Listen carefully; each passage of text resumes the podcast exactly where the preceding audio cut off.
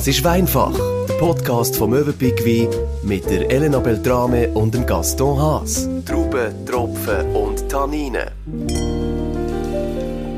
Wir dürfen ja langsam, aber sicher wieder ein bisschen an Ausflüge oder sogar Ferien denken.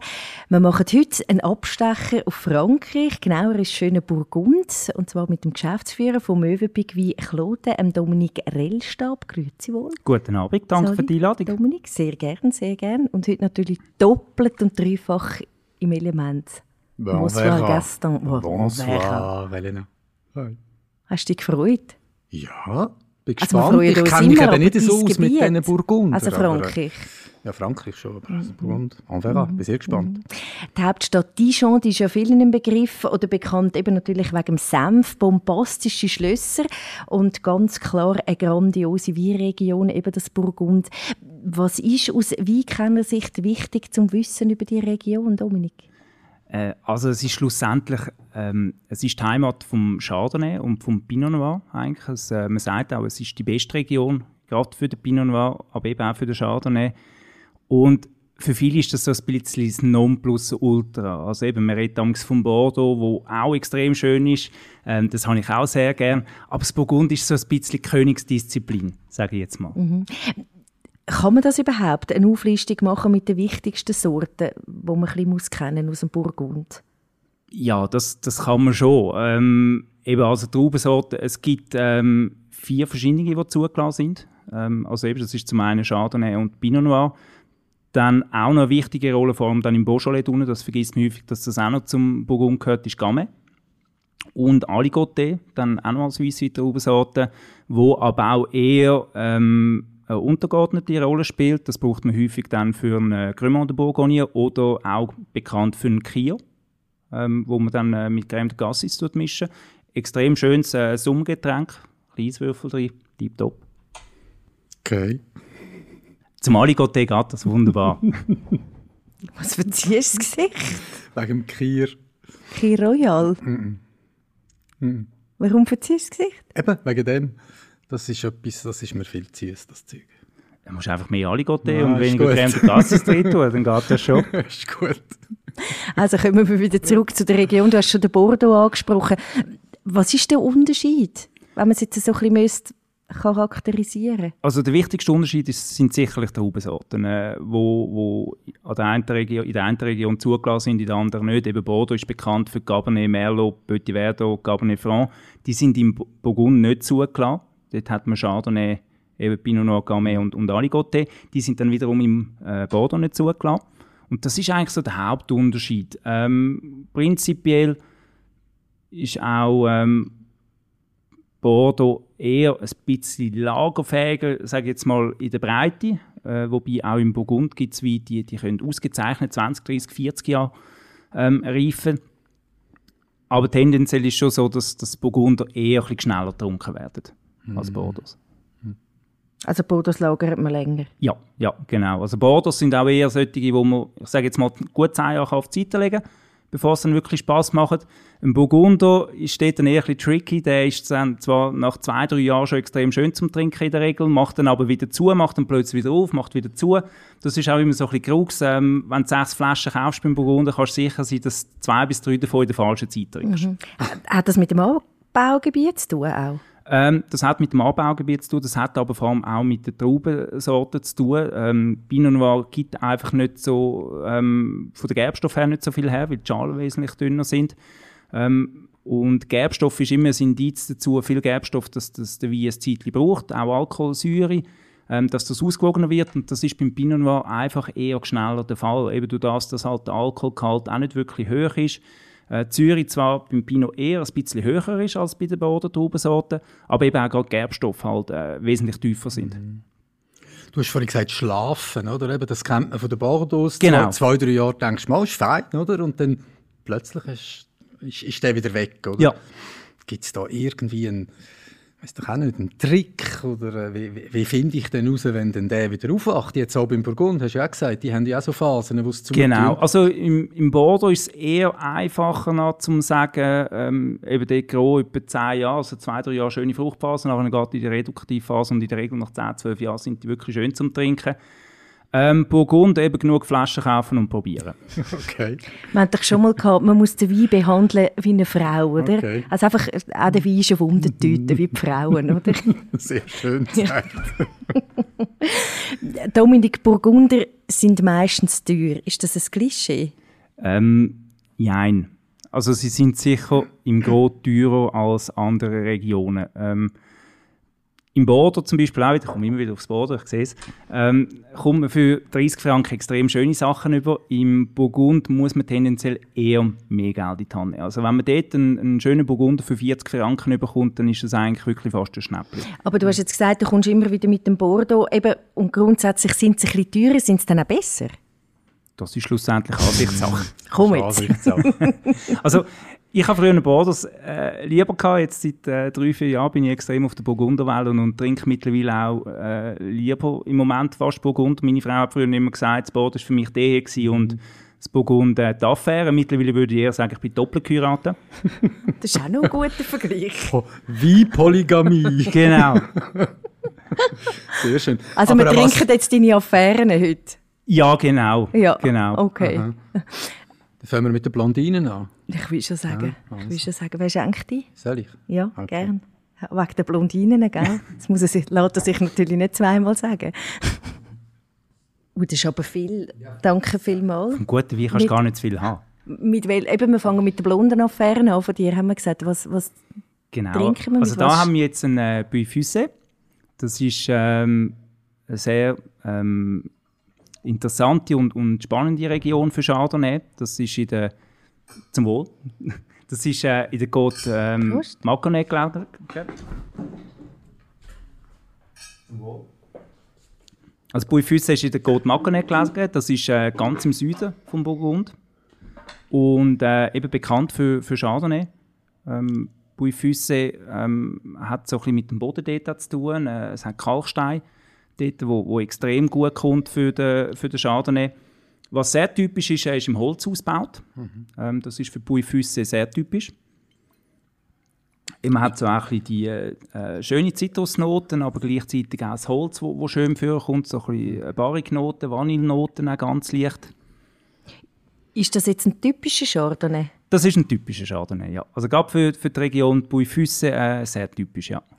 Du hast vorher gesagt, eben früher war es bei dir Bordeaux, gewesen, Genau. jetzt Burgunder. Warum denn? Was macht es denn aus für dich? Ähm, also zum einen, weil wir dort ein, zwei Mal in der Ferien waren. Äh, Also es liegt halt, genau, so, es liegt mhm. ein bisschen näher halt als Bordeaux. Äh, mit dem Auto gute drei Stunden erreichbar. Und ich finde halt die Gegend extrem schön. Also gerade äh, Städtli Bonn, wunderschön, so ein bisschen mittelalterlicher Touch noch. Das, allgemein finde ich das im, im Burgund extrem schön, so die, die alten Dörfer.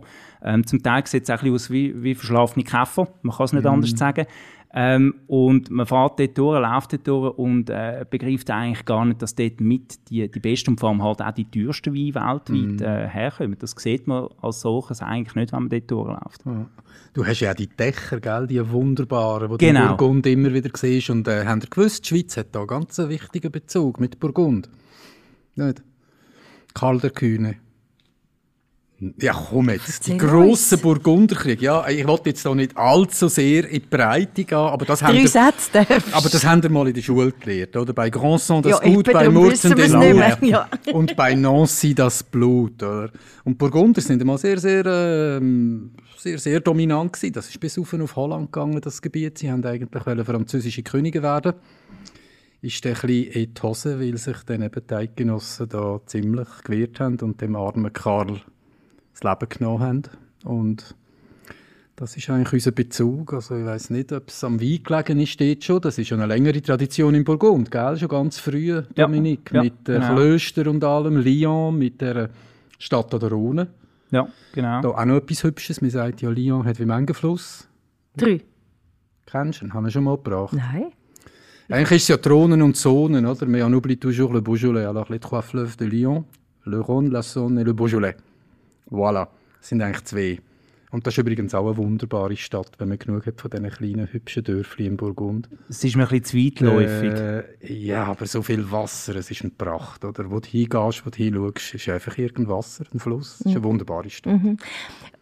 Du hast vorher erzählt von den Ferien, das hat dich inspiriert, Ja. zum Burgunder trinken, um auch daheim mehr Burgunder trinken. Wenn du jetzt den trinkst, Mhm. Was kommt dir in den Sinn? Was würdest du dazu essen? Oder was für eine Stimmung kommt dir in den Sinn? Ähm, also per se geht, geht ein guter Burgunder auch als, als Solist, aber jetzt gerade ein Puy Füsse, der geht sehr gut zu, zu Salzwasserfisch, ähm, wirklich zu, zu, generell zu Fisch, auch Süßwasserfisch, ähm, zu Mul zum Beispiel auch, zu Muscheln, ähm, passt das äh, wunderbar.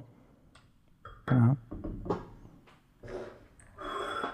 Und einfach für ein Apero. Natürlich, ja. Ja. Eben als Einfach Soliste so, so, ja. äh, einfach so im Sommer, äh, wenn man mal kein, kein Rosé will zum Schön wieder Beispiel. Zeit jetzt dafür. Ja, genau, genau. Hm, Ich finde super. er dir? Ja, wunderbar. Ist fast so ein bisschen wie die Sauvignon Blancs. Weißt auch so ein bisschen das Mineralische, das Zitronige. Mhm.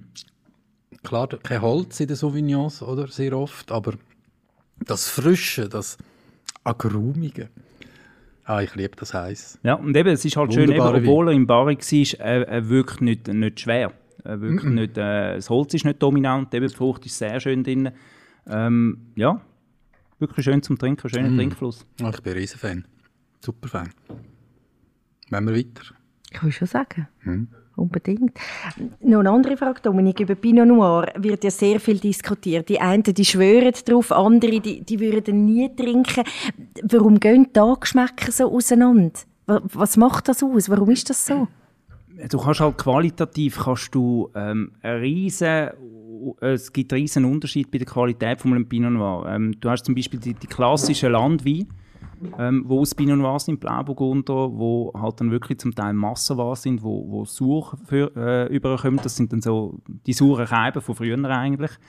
Ähm, aber wenn du den Pinot Noir wirklich hegst und pflegst, das ist eine Traube, die braucht eigentlich 24 Stunden Betreuung, zuerst im Rebberg und dann nachher auch nochmal im Weinkeller. Und da kannst du so viel rausholen. Ähm, und da hast du einfach einen riesen Unterschied in der Qualität. Und ähm, ich kenne ganz viele, ähm, die auch sagen, ähm, Pinot Noir ist nicht ihre Traubensorte. Pinot Noir ist für mich immer so ein bisschen, man muss dort zuerst ankommen. Ähm, auch in meinem Bekanntenkreis hat es sehr viele, die, die früher noch Pinot Noir nicht gerne hatten. Bei uns sind es dann halt zum Teil fast genötigt worden, dass sie halt haben müssen Pinot trinken mit Burgunder. Ähm, Muss man älter werden dafür? Oder hat es nichts mit dem zu tun? Nein, älter, älter glaube ich. Reifer. Glaub ich, ja, reifer wahrscheinlich. Ja, nein, mit dem Alter hat es nichts zu tun. Also, ähm, mein Schwiegervater zum Beispiel, er hat, äh, glaube ich, Burgunder, kann er nicht so viel damit anfangen. Ähm, ja, ich glaube, das ist, das ist nicht äh, altersabhängig, nein. Und der Preis rechtfertigt jetzt eben für einen Burgunder, weil du ja gesagt hast, doch eher im höheren Segment, es lohnt sich. Ja, es ist schlussendlich eine Ansichtssache. Ähm, also, ein, ein Pinot Noir und Burgunder kann halt wirklich sehr schnell mal 2, 3, 4, 500 Franken oder noch, noch wesentlich mehr kosten. Ähm, Man denkt da zum Beispiel an Romane Conti, der kostet äh, ab 2'500, 3'000 Franken aufwärts.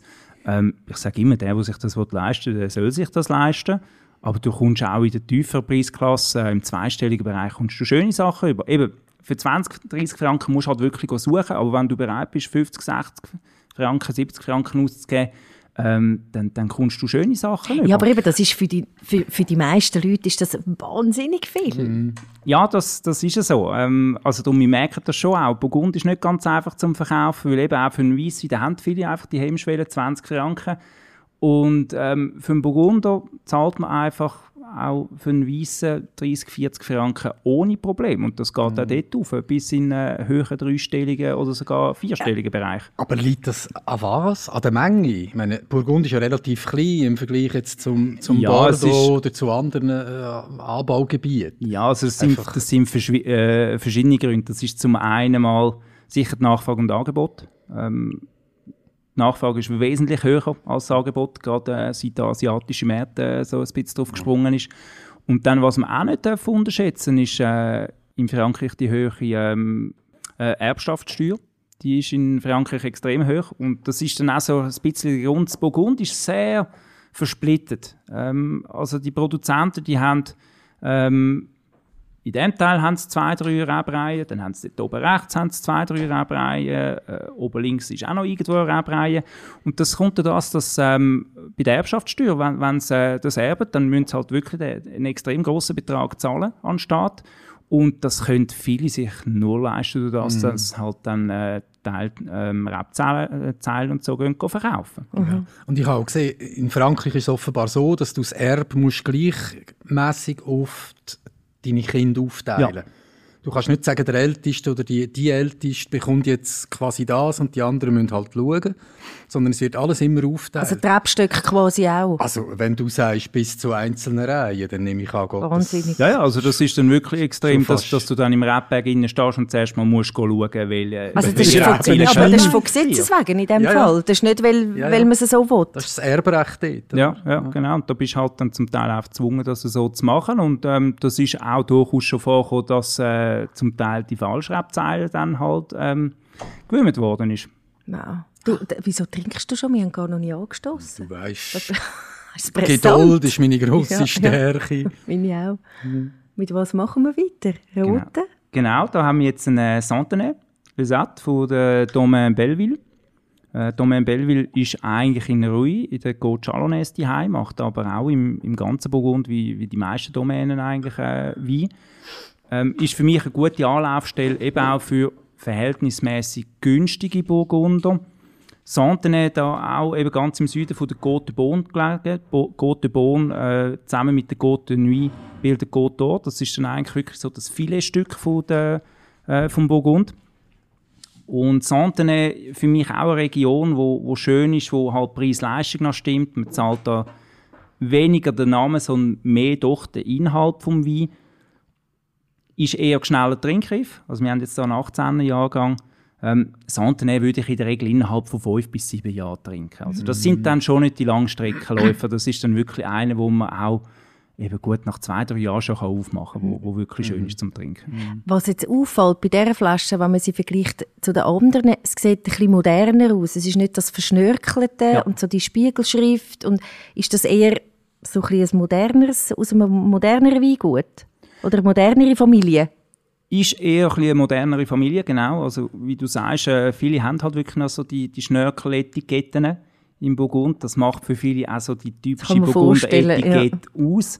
Ähm, aber es hat schon, je länger es mehr, hat es ähm, Produzenten, die eher so ein bisschen auf, ich sage jetzt auf die sachliche Ebene gehen äh, bei den Etiketten, die wirklich halt einfach das drauf tun, was wir drauf haben, die Appellation, äh, Jahrgang und äh, der Erzeuger natürlich, aber ohne grosse Vierlieferanz und Geschnörkel mm. rundherum.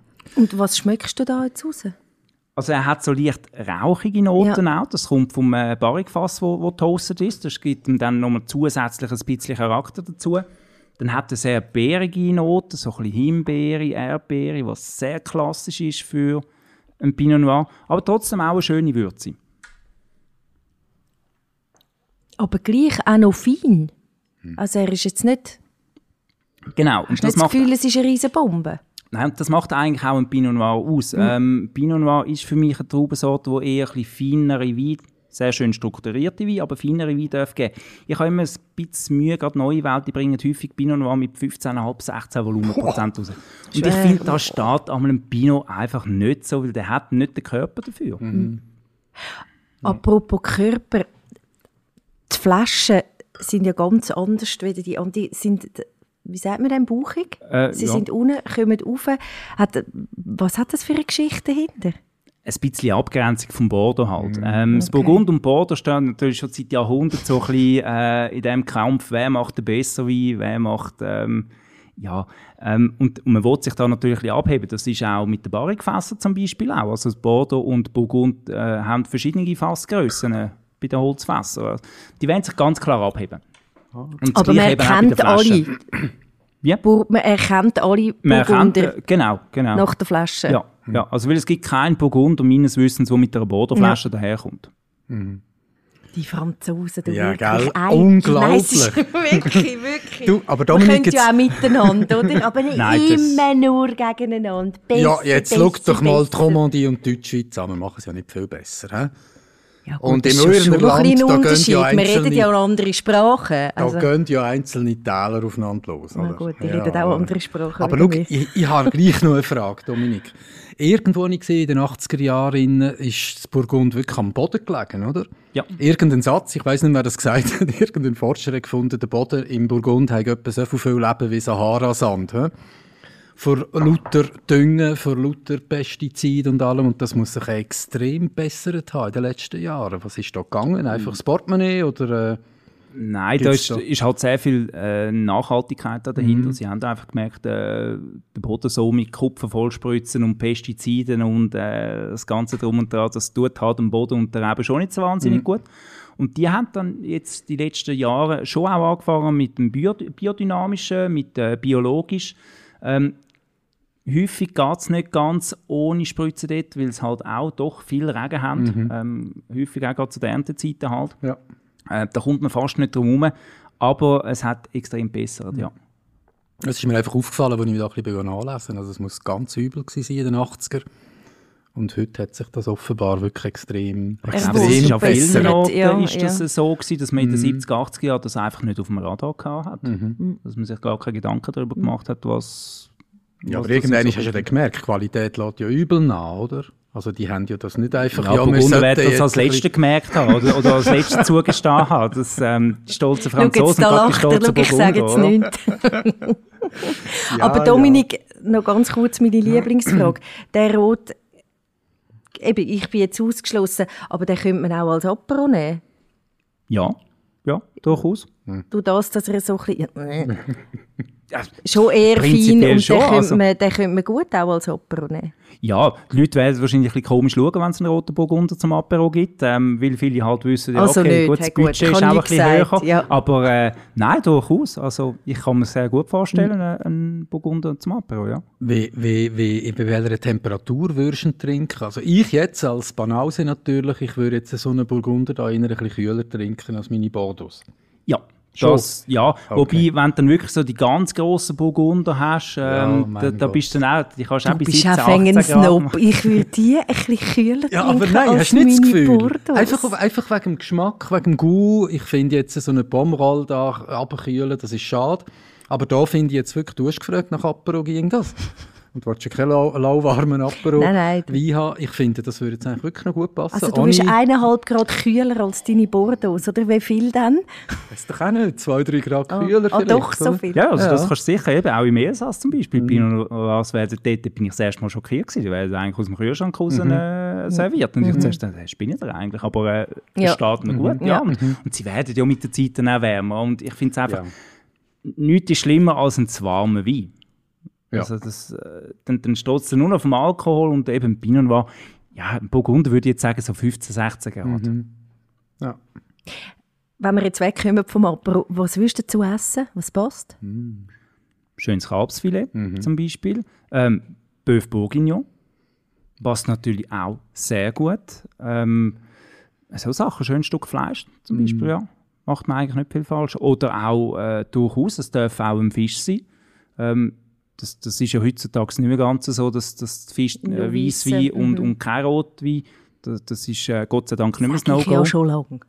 Eben, Vorreiterin. Ja, ja, ja. Äh, nein, also ein schöner Fisch dazu, das Ja. passt auf jeden Fall auch sehr gut. Ja. Also Sontene, ich habe es auswendig gesagt, ohne anzuschauen, stimmt. Passt. Kann man Hervorragend. wärmstens empfehlen. ja. Gefällt dir der eigentlich, Ja, Elena? Du hast gar nicht viel dazu Ja. gesagt. Schon?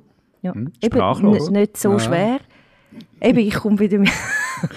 selten, selten. Gibt es ganz wenige Momente. Den haben wir jetzt verbissen. Hast du schon gesehen. Darum du bin ich darfst, da, oder? gell? Ja, ja, genau, du bist nicht immer da. Du Genau. darfst, du darfst.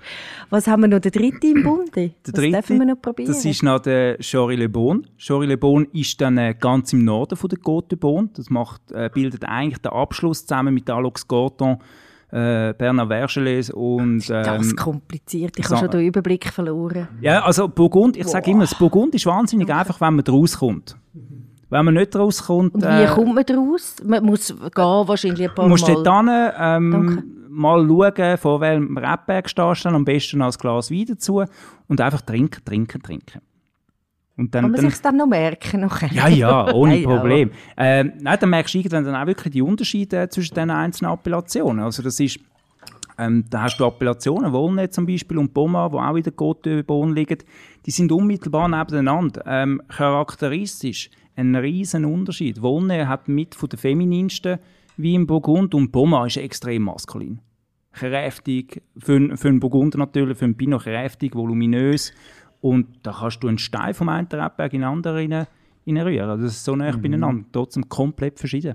Mhm. Und eben da jetzt mit dem Jory Le Bon, das ist für mich so ein bisschen ein Einsteiger Burgunder, eben wo, wo einem äh, das Portemonnaie nicht ruiniert. Ist äh, relativ eine neue Appellation seit den 70er Jahren. Vorne haben die, ähm, sind die Jory Le Bon als äh, Bourgogne verkauft worden oder dann als äh, Nachbarsappellationen, die sie dürfen aufs Etikett nehmen Eben seit den 70er Jahren jetzt eine eigene Appellation.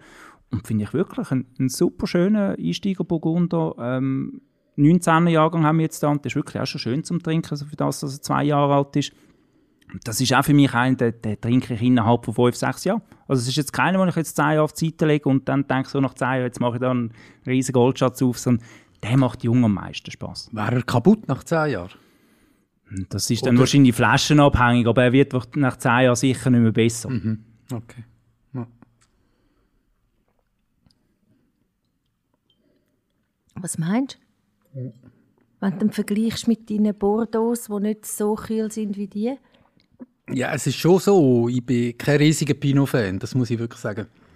Ich kann sehr gerne Merlot halt und Cabernet Sauvignon. Äh, doch, ja. Cabernet Sauvignon. Ja, und dann weißt du, wo wir sind. Ähm, aber er ist, sie sind halt sehr fruchtig, oder? Die Burgunder. Mm, aber ich bin jetzt noch eine Stunde, ich habe mir das Fruchtige vorgestellt. Sicher, ich ja, finde, das ist, ich das ist nicht wie ein so, Früchtekorb nein, fast. Ganz, nicht so. Also durchaus schön, aber so diese das hat natürlich auch ein bisschen mit dem Holzausbau zu tun. Ähm, dass das Frucht dann, dann, zum Teil eher ein bisschen halt noch, noch in den Hintergrund geht, zusammen mit dem Holz, äh, dann eigentlich Symbiose bildet. Ähm, wenn du jetzt den, den Pinot Noir nur im Stahltank hast, dann hast du natürlich dann nochmal extrem viel mehr Frucht. Mhm. In der Regel. Sag mal, der Unterschied, bei uns gibt es ja auch viel Pinot. Ja. Also gerade, ich komme in der Region, aus der Region Zürichsee, so. Die Klevner. Genau. Ja, Klevner heisst der da.